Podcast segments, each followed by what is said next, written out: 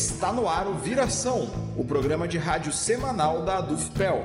Todas as segundas-feiras ao vivo, à uma e meia da tarde, na Rádio Com 104.5 FM. Também disponível em qualquer momento nos agregadores de podcast. Bem-vindo, bem-vinda. Eu sou Andrioli Costa e este é o programa Viração.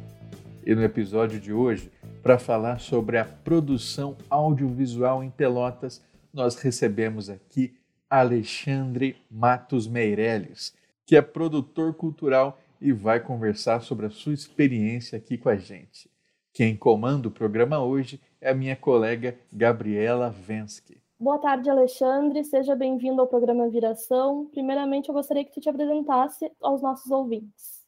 Salve, salve, Gabriela. Boa tarde. Boa tarde para ti, boa tarde aos ouvintes dessa seleta audiência. Uh, meu nome é Alexandre Matos Meirelles, sou cria do, do Areal, neto da dona Dalila. Uh, trabalho com produção cultural já há bastante tempo, meio que perdi um pouco a conta, mas são mais de 20 anos. Fundador da Moviola Filmes. Uh, ultimamente tenho dedicado mais a, ao cinema, a produção de cinema, está mais próximo dessa da produção, escrita de roteiros, né? Foi uma escolha que acabou tomando conta de mim, é, mais nesse período pandêmico, assim, é que a gente já fazia isso desde, sei lá, 2007, 2006, como Viola Filmes, e, mas sempre tive essa vontade também de, de, de roteirizar e, de, e dirigir também. Né? Comecei com a questão do, dos videoclipes, né? Fiz o videoclipe do, do Mano Rick, dois, né, do Mano Rick, um dele com o Steve, e o dele sozinho. Quintal de Sinhá também, Eduardo Freda, uma galera boa, assim. Tive a oportunidade também de gravar o disco, de, de produzir o disco da Jamaré, essa querida Jamaré que nos deixou um tempo atrás. Enfim. E Alexandre, recentemente tu esteve também envolvido no projeto Fronteiriços, atuando, dirigindo, escrevendo o roteiro de uma das histórias que compõem o longa, essa história uh, se chama Além da Fronteira, não é isso? É, Além da Fronteira é o nome do nosso filme, né? Que tem uma equipe muito querida, muito muito próxima, muito familiar, assim, né? na, na produção desse filme. E tive essa oportunidade, né? De, de junto com outros cinco diretores da, da região sul aqui, a gente colocar de pé esse, esse, esse longa-metragem Fronteiriços, né? Que já está entrando para a história do, do, nosso cinema por conta de ser uma obra inédita uh, de abordar temas de fronteira, né? Um, é é um, são cinco curtas que têm essa temática de abordar esse tema das relações da fronteira sul aqui, né? E Além da Fronteira foi o que nos coube, né?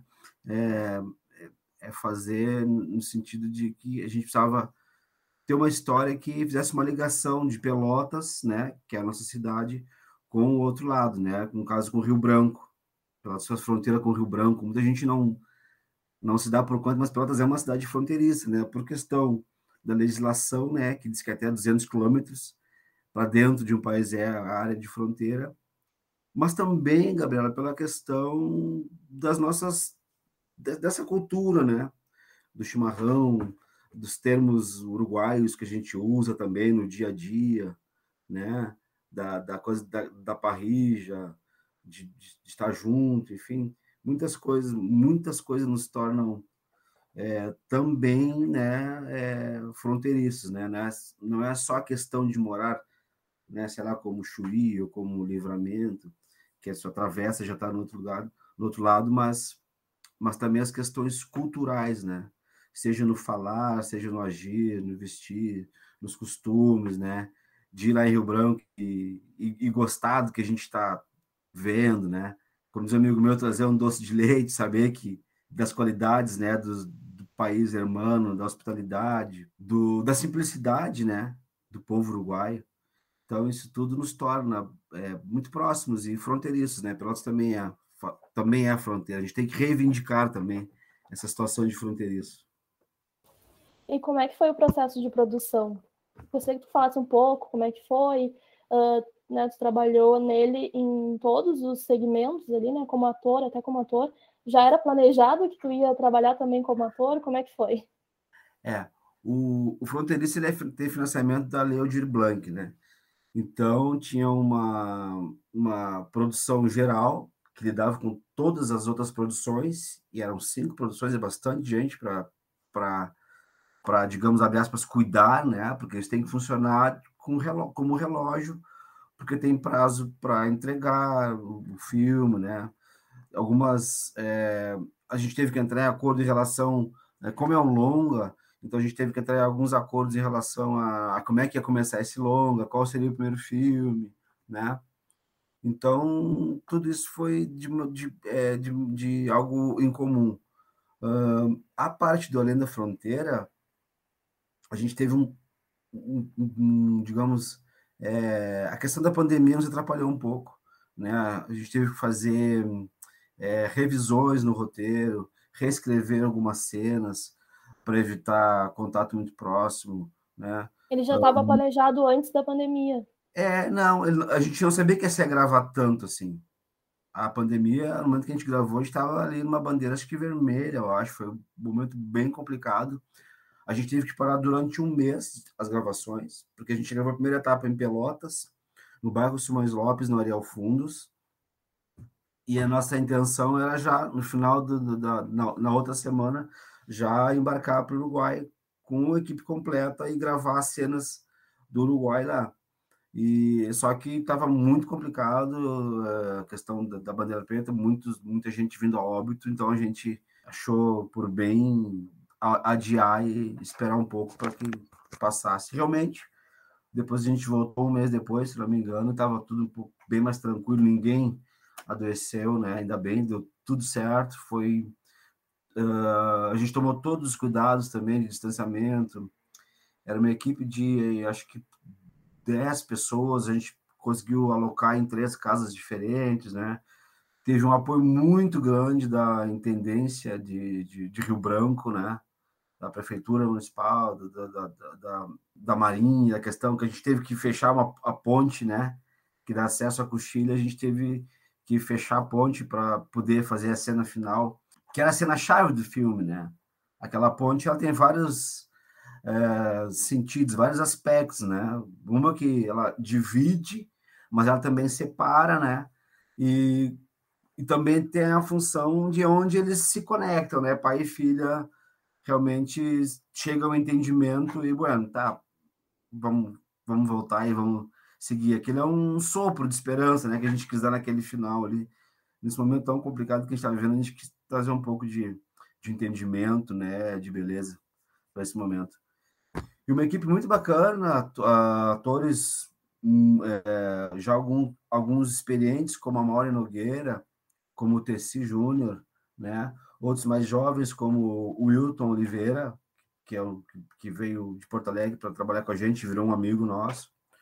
Outros ainda mais jovens, como a Clara Lua, né, que faz o papel da Clara, ou o Pietro, que faz o papel do, do Juan, lá no Uruguai.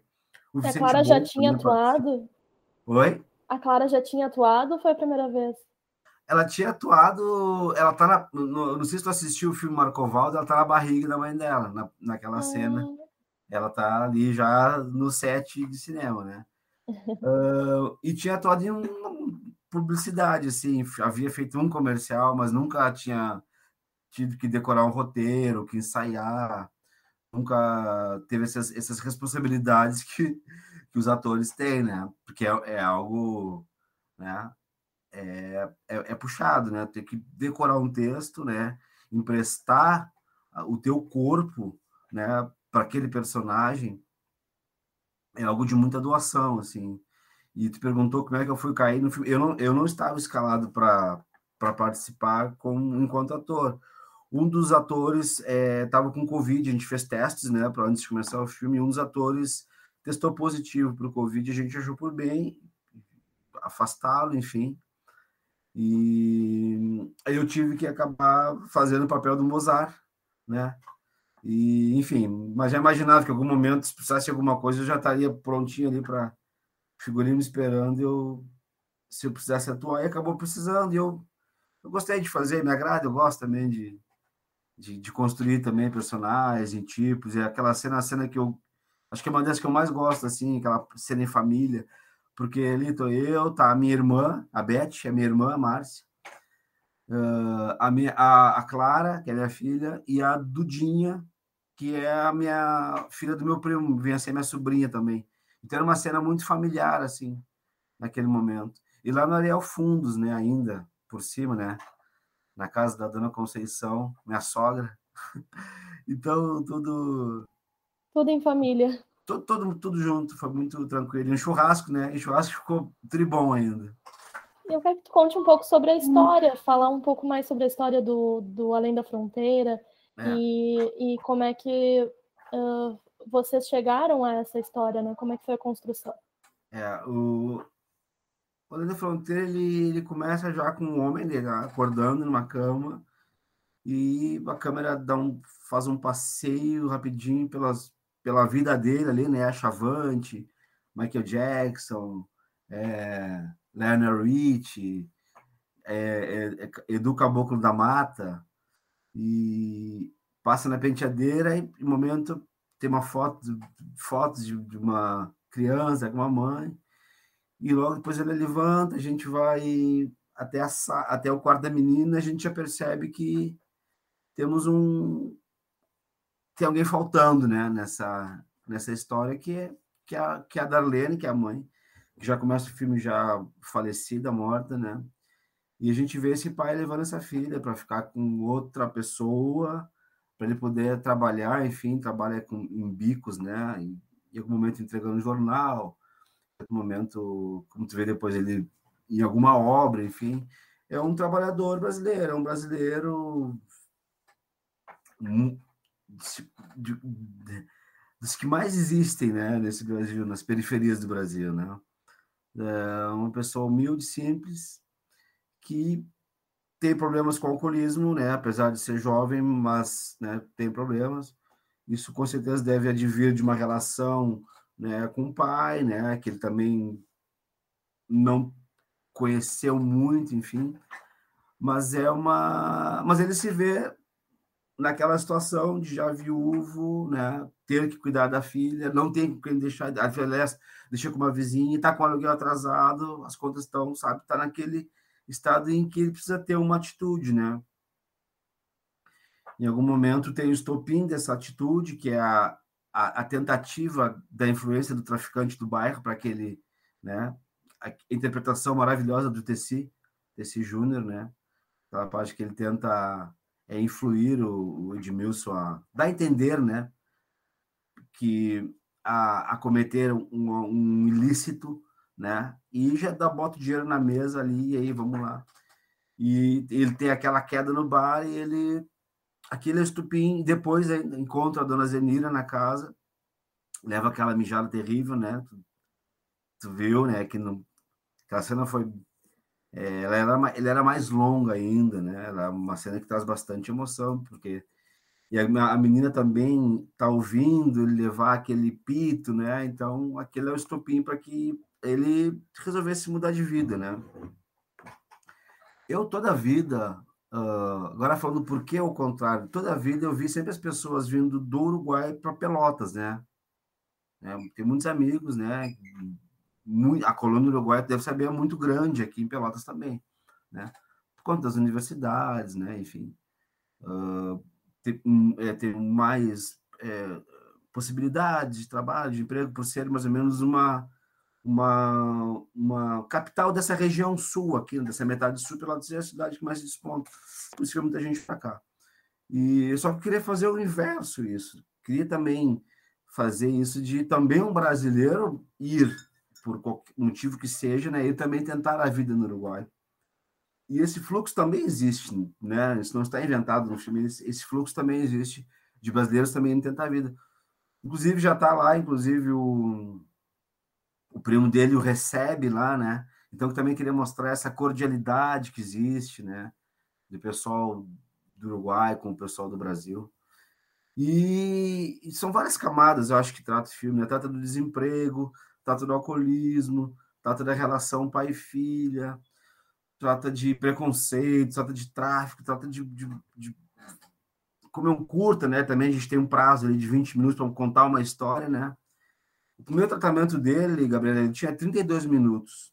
E a gente tinha que fechar em 21, 22 no máximo, né?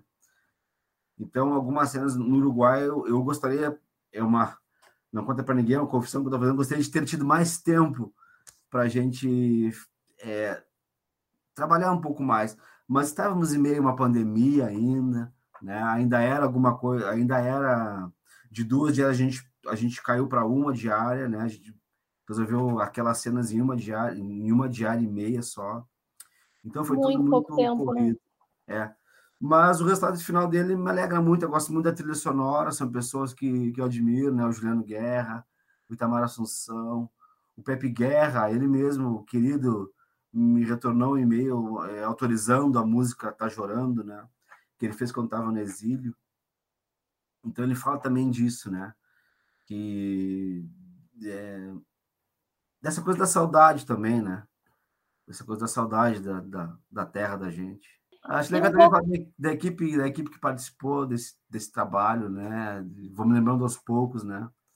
A produção da Renata Votter também, que não foi fácil gravar um, fazer a produção disso durante uma pandemia, sabe? O Felipe Campal, já meu querido colega de muito tempo no Moviola Filme, já, na direção de fotografia. A Daniela Pinheiro também, na direção de foto. A Cintia Lange, na assistência de direção também, deu vários toques também em relação ao roteiro. Uh, Maria, a Helena Votter na assistência de arte. Bastante gente, a Heloísa, né? A Heloísa Soares, a Elo, também egressa do curso de cinema também, na assistência de fotografia. Uma turma muito bacana, assim, que cinema é uma arte coletiva e não tem como fazer algo desse tamanho sem ter tanta gente próxima, né, e se dedicando. Isso é importante. E sobre essa coletividade, assim, vocês chegaram a também a ter contato com a produção das outras histórias? Sim, sim, sim. A gente tem um grupo que a gente ia conversando aos poucos, uh, à medida que o projeto ia acontecendo. E o, o filme Milonga Lerrana, né, que é do meu querido amigo Chico Maximila, e o Vicente Botti também está, o Alex Vaz, né, a Carolina, a Gabriela Lamas na direção de arte.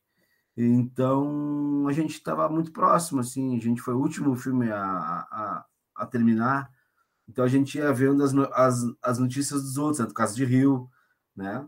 Que uma história fantástica também, da família Passo, lá de Jaguarão, que tu conhece muito bem. Uh, o Peregrinos também. E também tem a ponte, né? A ponte é um também, símbolo muito importante ali, não, né? Estão dentro da ponte, estão muito é, próximo é, da ponte, né?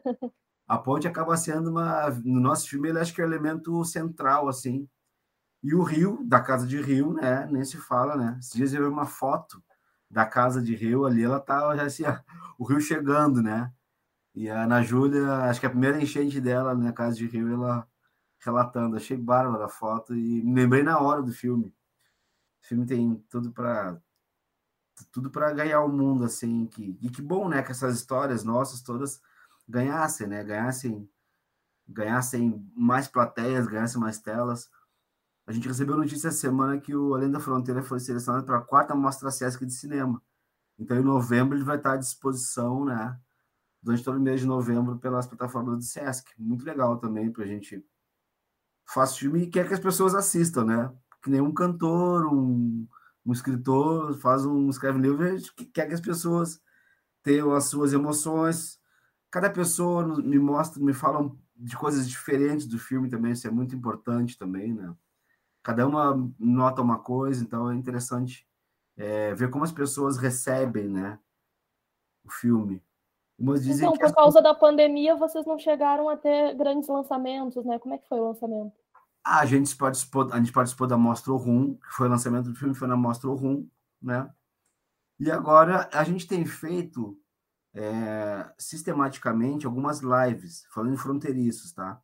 Algumas lives, até, até teve uma semana passada, mas quem quiser ficar esperto sobre o filme Fronteiriços, entra na página é, Fronteiriços no Facebook porque ali tem uma série de lives que a gente faz semanalmente, no mínimo tem uma live. Essa semana a gente fez uma com o pessoal lá de Rondônia, foi maravilhoso. Ele está disponível em algum local que a pessoa então, possa assistir? Aí ele fica disponível durante o dia que vai rolar, que vai acontecer a live. ah. as pessoas assistem durante o dia e à noite a gente bate, abre roda de conversa e bate-papo. Na próxima terça-feira, dia 21, tem uma live já prevista também. Então, quem não assistiu ainda Fronteiriços, né? Quem não se emocionou com as histórias ainda, deve ter mais oportunidade. Mas vocês não tiveram lançamento com o público presencial, né? Não, público presencial não. Então vocês não conseguiram sentir também a reação do público? Ou vocês estão. Como é que vocês estão sentindo isso? Porque vocês não conseguem ver, né? A, é. a reação. Sim, Ou pelas consegue... lives vocês conseguem? Não, não, não. Nada substitui a presença, né?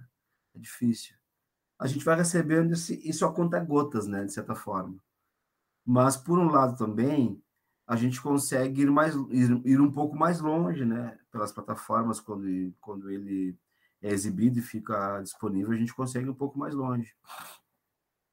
O Além da Fronteira ainda está inscrito em festivais ainda, acho que ele vai um tempo ainda, talvez o ano que vem ainda, todo antes de liberar ele, ou, ou em alguma plataforma, ou enfim, é, streaming até, ainda vai ficar restrito a alguns festivais e mostras, né?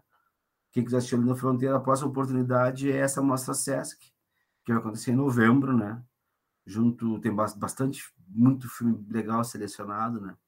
E essas mostras servem para isso, para a gente ver um panorama, né, de, do que está sendo produzido no Brasil, né? Mesmo com todo esse desmonte, né, que, que ocorreu na, na Ancine, enfim, videoteca incendiando, a gente conseguiu produzir muita coisa ainda, né? E se produz muito ainda. É uma categoria que está sempre, de certa forma, unida. E o cinema ele tem isso, né? Ele tem essa vocação de sempre enfrentar o autoritarismo, né? Então, com certeza, daqui a uns anos o cinema vai contar essa história que está acontecendo hoje, né? Assim como anos depois da ditadura, a gente assistiu uma enxurrada de filmes também, né? Contando aquele período. Acho que é importantíssimo. O cinema tem essa é obrigação, é uma vocação, na verdade, né? De estar sempre próximo, assim, das, das causas mais populares, né? Contra o autoritarismo, né? Falando das coisas sensíveis, né? Falando de temas como é, racismo, homofobia, machismo. Então, tá sempre é aquela cutucada, né? O cinema sempre as artes, enfim, né? O cinema como ele é algo que ele é audiovisual, né? Ele talvez tenha uma é, a gente consiga ver e ouvir, né? A literatura tu, tu lê e tu faz, né? Vai contando a tua história, tu vai para ti mesmo. Um quadro, um grafite também, algo também, né? As artes visuais também, elas talvez até de certa da mesma medida que o cinema, porque elas estão na rua, né? Tu passa ali, tu vê um fora Bozo, tu vê um, um fora Temer, aquilo fica durante muito tempo, né? Uma pichação, ela fica durante muito tempo na rua, né? um grafite, ela fica durante muito tempo dando aquele recado, um lambi-lambi, né, um cartaz. É, o cinema então, é um registro histórico, né? Registro histórico, exatamente, ele fica né, durante muito tempo, né? Então é, é importante fazer, é importante o falando do Milongo Alejandro, né, que ele fala sobre, exatamente sobre isso também, né, que é o filme do, dos colegas, né, do Felipe Urgel, do Chico Maximila, né, o uruguaio exilado no lado brasileiro. E através das cartas, né, vai nos contando a história. É fantástico, assim, fantástico. Eu ouvi assistido alguns cortes sem a tradução. Quando eu assisti com tradução, aí me caiu várias fichas, né? Sobre o filme, assim, sobre a interpretação do Vicente Botti é linda também, né? Tudo muito bonito, assim. O, o é um filme marcante, assim, importante, diria eu, para nossa cultura, né? Para essa cultura aqui da região sul, né?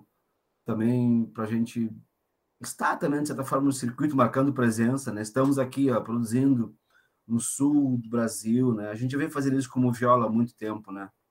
desde 2006. E como é que tem sido uh, trabalhar né, durante a pandemia e também uh, nessa questão assim, que tu falou da, da falta de investimentos em cultura, uh, o quão desafiador tem sido? Bastante, bastante, porque é muito difícil trabalhar sem o principal que é o público. É o público que, que assiste, que vai ao cinema, que vai ao teatro, que vai a uma exposição, né? que sai, que vai à rua. Né? Então é, é muito complicado. Está sendo um período desafiador, mas que eu espero que já esteja passando. Espero que ano que vem a gente já consigamos estar nas ruas, né? Convivendo, não sei se da mesma forma, né? Com a mesma intimidade que antes. Eu acho até que sim, porque eu tenho passado nas ruas e tenho visto assim, ó, muita gente. Tipo, dia passei no mercado, estava um dia quente e parecia que não haveria amanhã. Então. Mas diminuiu o, o número de produções durante essa época? De que forma? Porque eu entrevistei o João Baquilho do Tol há pouco tempo, uhum. também entrevistei o Caco Xavier, a Tamborada, o Grupo Odara, e todos falaram que sentiram muito, né? É, a produção diminuiu, e aí une essa falta de investimentos em cultura de forma geral, né, em todo o país. Diminuiu, acho que, sei lá, 90%, se não 100%, porque o teatro, os teatros fechados, né, não tem o que fazer. Eu trabalhei muito tempo com, com, com produção de shows, né, e antes da pandemia tinha acho que uns quatro shows, eventos marcados, assim, e todos eles foram cancelados até agora, né, não, não rolou e não tem previsão, datas ainda, né? Então é um momento de, de desafio mesmo, mas tudo, tudo, tudo não tem como, porque é, que eu, é o que eu falei, se, se, se o que a gente mais precisa não, não pode estar, né, reunido, que é o público, né, que vai nos assistir, né, e seja em qualquer área, né? Então é muito complicado, muito mesmo. A maioria, esmagadora maioria do, dos artistas passando por grandes dificuldades, assim. E como você falou. E veio né? a pandemia junto ainda é. com o governo Bolsonaro, né? Exa não, tudo, a desgraça veio de uma vez só. Ainda bem que veio de uma vez só, né? Porque a gente, ano que vem, a gente se livra dessas desgraças todas, né? Eu prefiro, a gente vai conviver um pouco mais ainda com o vírus, né? Mas a gente toma uma vacina e vamos embora. E depois vamos ver o que, a gente faz com o vírus do autoritarismo, né? Que essa galera, acho que, de certa forma, acho que vieram para ficar. Vão ficar incomodando muito tempo ainda aí, né? Acho que ainda vão incomodar um pouco, né? Mas venceremos, né? Eu quero falar contigo também um pouquinho sobre a mostra Rum, que tu falou que o, o Além da Fronteira, Fronteiriços, né, foi lançado nessa mostra. É uma mostra de cinema negro de Pelotas. O espaço para o cinema negro em Pelotas, ele tem se ampliado. Como é que tu vê essa cena cultural negra na cidade? É, o, o Além da Fronteira, né, foi foi convidado para participar da mostra Mostra Rum já é, se não me engano, não me lembro se já é quarta ou quinta mostra, né? Eu acho que tem uma galera que, que vem fazendo isso de maneira muito bacana, importantíssima mostra o RUM. Em novembro, acho que vai ter, não, não, não me recordo, mas acho que vai ter, vai ter outra mostra de cinema negro ainda. O cinema negro ele vem crescendo cada vez mais no Brasil. Aí eu falo em Pelotas, mas, mas é importante que a gente entenda o movimento em termos de Brasil, né? As narrativas negras estão cada vez mais em voga. Acho que a gente ficou muito tempo sempre alguém contando as nossas histórias, né? Sempre alguém, a gente sempre sendo tutorado por uma hegemonia branca e na maioria de homens, na maioria das vezes de homens brancos, né? Que sempre tiveram acesso a, a tudo, né? Principalmente as verbas, né? O cinema é, uma, é um investimento que não é muito barato. E essas verbas sempre ficavam nas mãos das, das mesmas pessoas através de muito custo, muita luta e de muita, é, muito estudo, muita capacidade também, as coisas vêm, é, de certa forma, modificando. Tem muitas histórias mas, boas sendo contadas.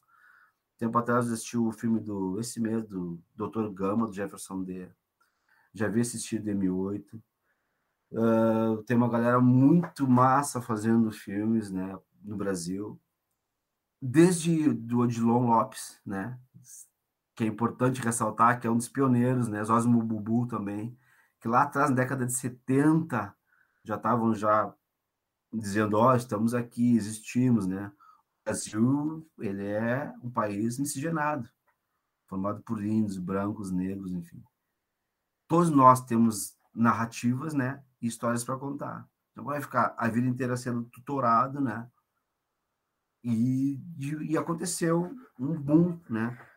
Do cinema negro está acontecendo esse, esse aqui no estado, né? Esse ano o filme da Gautier Lee, minha, minha colega de coletivo Macumba, Macumba Lab, é, levou o melhor filme, também levou vários prêmios também na mostra de, de curtas de Gramado. Mariane Ferreira também com Rota também levou. O, o Álvaro levou o melhor ator. Então a gente está passando por um processo que ainda está longe de ser o ideal ainda.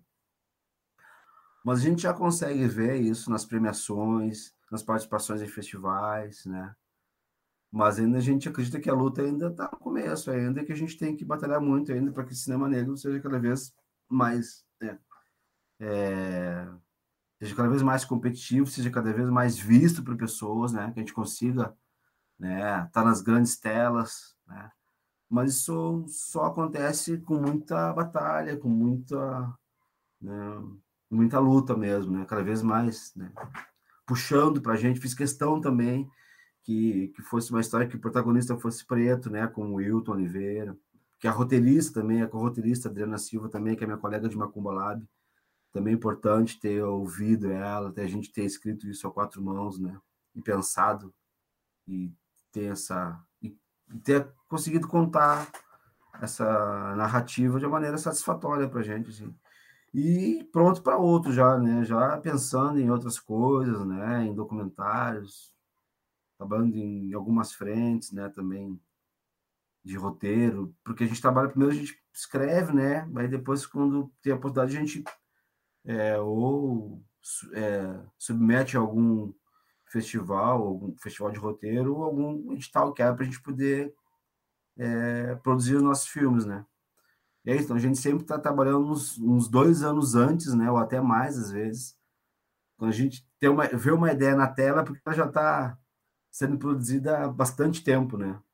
A gente já está sempre lá na frente, já. Então a gente está sempre pensando para daqui a dois anos, né? Então tem que estar sempre. E o que, que já estão pensando agora? Já tem alguma coisa planejada que dê para falar? É, tem. Eu, eu tô num. Eu, eu tô desenvolvendo há um tempo já, esse vou para o terceiro ano já, o Sal e Sangue, né? Uma série de cinco capítulos, né? Fala sobre a época da escravidão aqui em Pelotas, né? Da, basicamente da relação das charqueadas com a cidade, né? Fala de Manuel Padeiro, fala do bando de Manuel Padeiro, né? Paralelo a essa série, também tem o documentário Sal e Sangue, que é a parte mais documental mesmo, né? Mas é mais uma, uma, uma visita às raízes. A ideia é gravar algo fora daqui de Pelotas, ter o olhar de um pelotense, né, de alguém do sul do Brasil, que vai para encontrar da onde veio, da onde viemos, né? Cadê o que chão é esse, né? Porque é isso, vieram durante a, esse período da charqueadas, veio muita gente, né, da costa Benin, Togo, né, aí Salvador, Rio de Janeiro, é, Salvador, Rio de Janeiro, Porto de Rio Grande, Pelotas, né, Passo dos Negros, ali perto onde é o Parque Uno hoje em dia. Né, então, a, essa é a ideia. E, e, a terceira, o terceiro planejamento é, um, é a adaptação de contos de um escritor daqui da região sul, mas é uma adaptação também, uma coisa muito parecida com Fronteiriços, só que são adaptação de contos desse escritor. Está trabalhando nesses projetos agora. O Fronteiriços é interessante porque ele une curtas documentais e curtas também fictícios, né? Ele, ele tem um pouco sobre. Ele une um pouco sobre cada segmento do cinema, né? É, eu acho legal isso também sabe? Porque é interessante você ver um, um, um abre com com o Milonga Lerrana, né? Aquela coisa do oceano, né? Tu vai pensar em Rio Grande do Sul, tu nunca pensa em, em um oceano, sempre pensa em pampa, né? Sempre pensa numa figueira, né? um campo, assim, os boi passando. Não, e acho que essa foi uma sacada legal também, de fazer isso, de começar com o oceano aberto e depois né? A gente vai, o segundo, se eu não me engano, é o caso de Rio, né? né? E depois o terceiro é o, é o Além da Fronteira. Eu acho, eu acho legal essa, essa mistura, eu acho, eu acho que o Peregrinos também ele é interessante, porque aquele personagem nos leva para lá e para cá, e mora muito portunhol na fala dele, outra hora português. Eu acho engraçadíssimo quando alguém de origem hispânica fala o português, porque fica muito engraçado, assim. E... Mas é o portunhol que todos nós estamos acostumados, né? É, mas acho que ele tem uma coisa diferente ainda. Porque, ah, conduz a gíria. Quando o, o, o, o Uruguai, o argentino, ele usa uma as gírias portuguesas, brasileiras, na verdade, fica muito, muito engraçado. Mas é interessante, porque também eu tava, esse dia estava numa live e tem uma cena no Além da Fronteira que o Vicente fala: ah, daqui a pouco ele está correteando aí com o Juan. Aí alguém pega e fala: bah, correteando é uma expressão muito fronteiriça mesmo, né? Muito, muito. É, para de corretear. e tem coisas que a gente assiste, por isso que é importante o cinema, né? A coisa do regional. A gente assiste muito filme vindo do norte do Brasil, do nordeste, né? Muita coisa. O Alta Compadecida, né? Lisbela, muita coisa. E tem muito termo regional que eles usam que a gente não, não sabe às vezes o que é. E nós é a mesma coisa. Acho que quando eles assistem um filme produzido, e eu fiz questão que esse sotaque nosso ficasse, que essas coisas. Tem alguns termos ali que eu fiz questão que isso estivesse, que era pra, justamente para dar pano para manga. Para alguém ouvir e dizer, o que, que, que é isso? O que, que é, sabe? Assim como a gente também assiste algumas coisas e tem a curiosidade de procurar o que é. A gente não pode entregar tão de mão beijada assim. Eu acho que o Rio Grande do Sul é muito mais do que o gaúcho de bombacha. A gente quis mostrar, quando da fronteira, também que Pelotas é uma cidade quente, né? Porque a gente sempre fala essa coisa da umidade, umidade. E eles, pessoal, estão sempre suando, né? Não sei se percebe, tem aquela embaixo do braço. E a direção de arte teve bastante. Bastante é bem a realidade mesmo que a gente vive, né? Exatamente. Então, trazer um pouco mais e parar com essa estética sempre de pampa, de cavalo, de isso tem, tem também.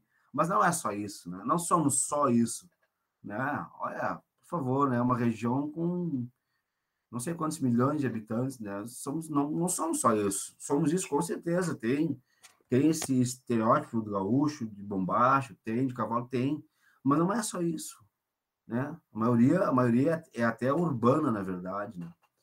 Então, mostrar uma Pelotas urbana, mostrar algo, né? Era, era, era também o nosso objetivo, né?